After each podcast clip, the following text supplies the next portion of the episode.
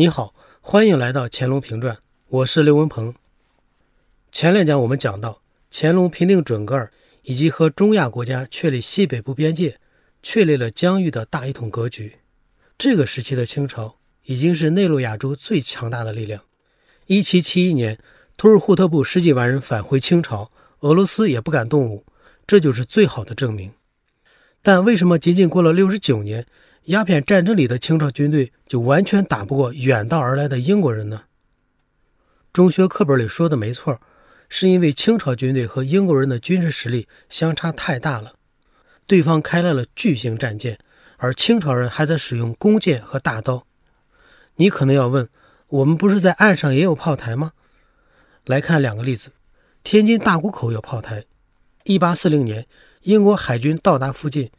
道光皇帝接到的奏折里写：“我军炮位陈旧，兵力不足，没有发一枪打一炮就开始了和谈。”虎门炮台是广州的门户，但英国人在1841年占领广州花了多大的代价呢？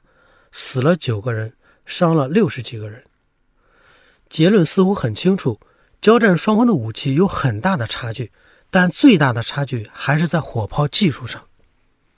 但是不是清朝就完全没有机会呢？当然不是。一八六零年，也就是第二次鸦片战争结束的时候，一名法国将军在圆明园里发现了一个仓库，除了一些欧洲制造的钟表啊、马车啊，还有两门榴弹炮，炮身上有制造日期：一七九二年。这两门炮采用的技术远远领先于清朝军队当时的水平。英国人和法国人应该倒吸口冷气。如果这些火炮被中国人批量装备到军队上，那两次鸦片战争的结果可能会改写。这两门炮哪儿来的呢？就是英国公使马格尔尼1793年访华的时候带来的礼物。换句话说，英国人送来了世界上最先进的火炮技术，但乾隆皇帝把它们锁到了仓库里。是乾隆太愚昧？不知道榴弹炮比弓箭更厉害吗？恰恰相反，二百多年前，清朝的军队在和明朝作战的时候就开始应用火炮了。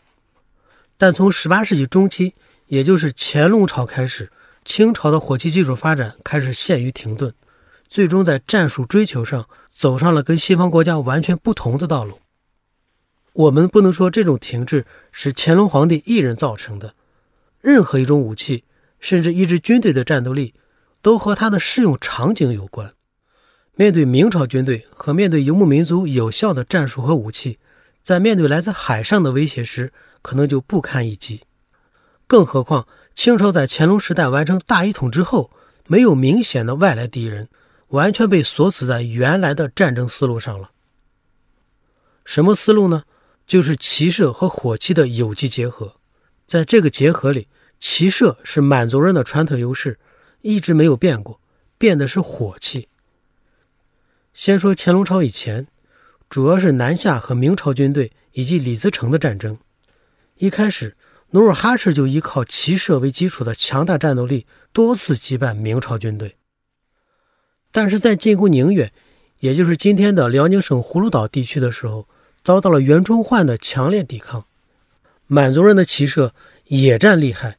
但攻城不行，由于射程、威力等各方面的差距，满族军队根本无法突破明朝军队由大炮和火绳枪组成的火力防线。你可能要问，那明朝人有哪来的大炮呢？这儿就得提到葡萄牙人，他们不但卖给明朝西方的火器与技术，还派军事技术人员过来协助作战，这就导致明朝有不少炮手和工匠。掌握了当时世界上比较先进的火器技术。后来满族人通过不断的战争，俘虏了不少汉族人，也学会了这种技术。到入关之前，清朝拥有的火炮数量已经超越明朝，彻底扭转了关外战场的形势，最终击破了明朝号称固若金汤的宁远和山海关防线。在很大程度上，清朝继承了中原汉人政权在火器上的成就。在近距离作战中，骑射有速度和精准性上的优势，而面对地方城池的时候，像大炮这样的重火器又能迅速击破敌人的防御。而等到清朝入关一统天下以后，整个国家在战争上的重心就转向了游牧民族。前面我们讲清朝和准噶尔之间的战争，一共持续了七十多年。因为游牧民族的流动性很强，所以清朝军队在快速的攻防战中就不能再依赖大炮的威力，转而追求轻火器和骑兵相结合的战术。前面讲过，清朝的火炮技术是和汉人学的，而汉族人的技术又来自于葡萄牙。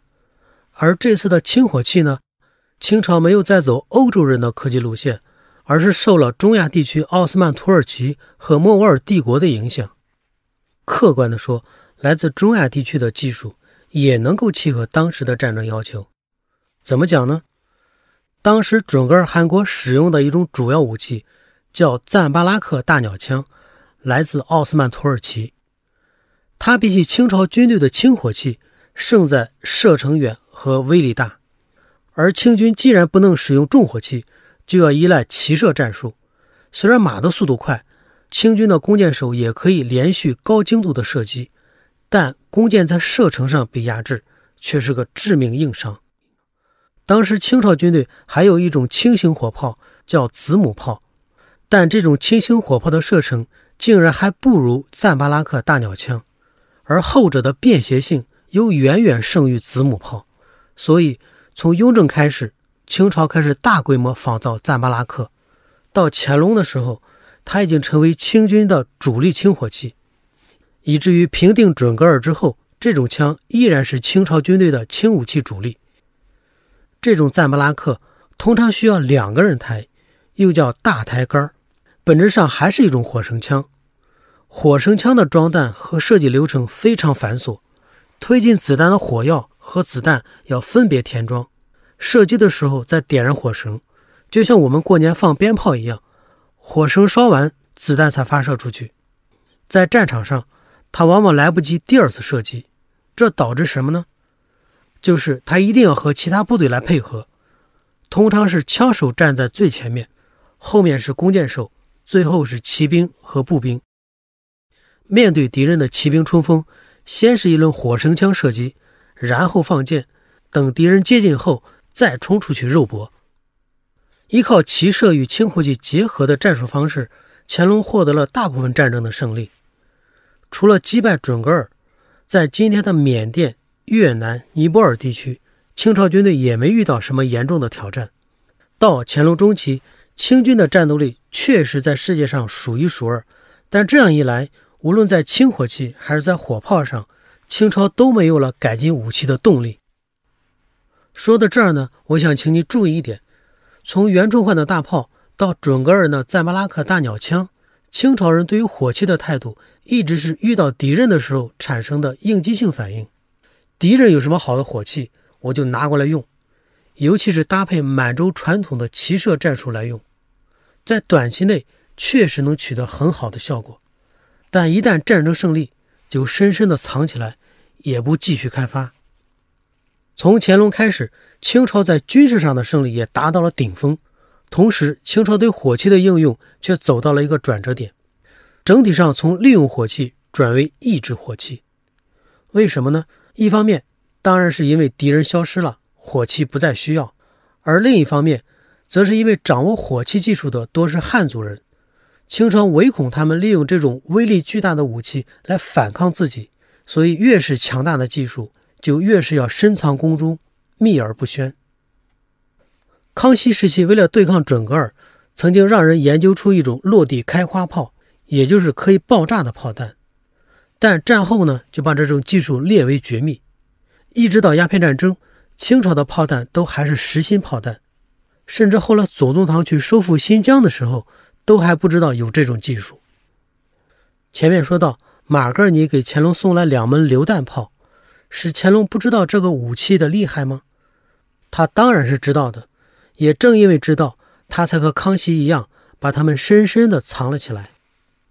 雍正曾经下旨，专门督促火器营勤奋训练，而乾隆呢，一直在减少火器营训练的强度和时间，就是为了让官兵空出时间来，可以练习骑射和满语。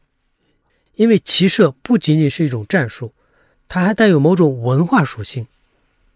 对于乾隆皇帝来说，骑射和满语一样，一武一文，是祖上传下来的绝对不可放弃的制度。甚至于一直到乾隆晚期，清朝军队中还有大量冷兵器，不是因为没有钱更换，而是为了保留骑射这种传统。而和乾隆的保守形成鲜明对比的是，这时西方的热兵器正在快速的更新换代。十八世纪中期，西方国家的火器并不比清朝先进太多，但十八世纪六十年代以后，工业革命席卷欧洲各国，再加上各国在拿破仑战争中对火炮的竞相使用，使欧洲武器就进入了一个高速发展的阶段。如果说清朝还在使用的火绳枪是轻武器的一点零版本，那么鸦片战争前的欧洲军队都已经告别了更便宜、更快速的随发枪这个二点零版本，过渡到非常接近现代枪支的三点零版本了。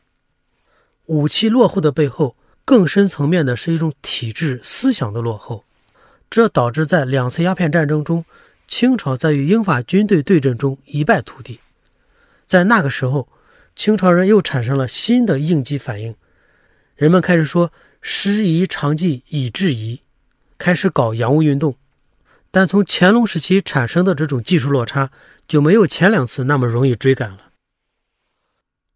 好，这讲就到这里。我想问问你，你还知道哪些因为路径锁死最后导致失败的例子？欢迎留言分享。接下来，我们终于要把眼光从西北移开。转向乾隆曾经六次视察的江南，下一讲见。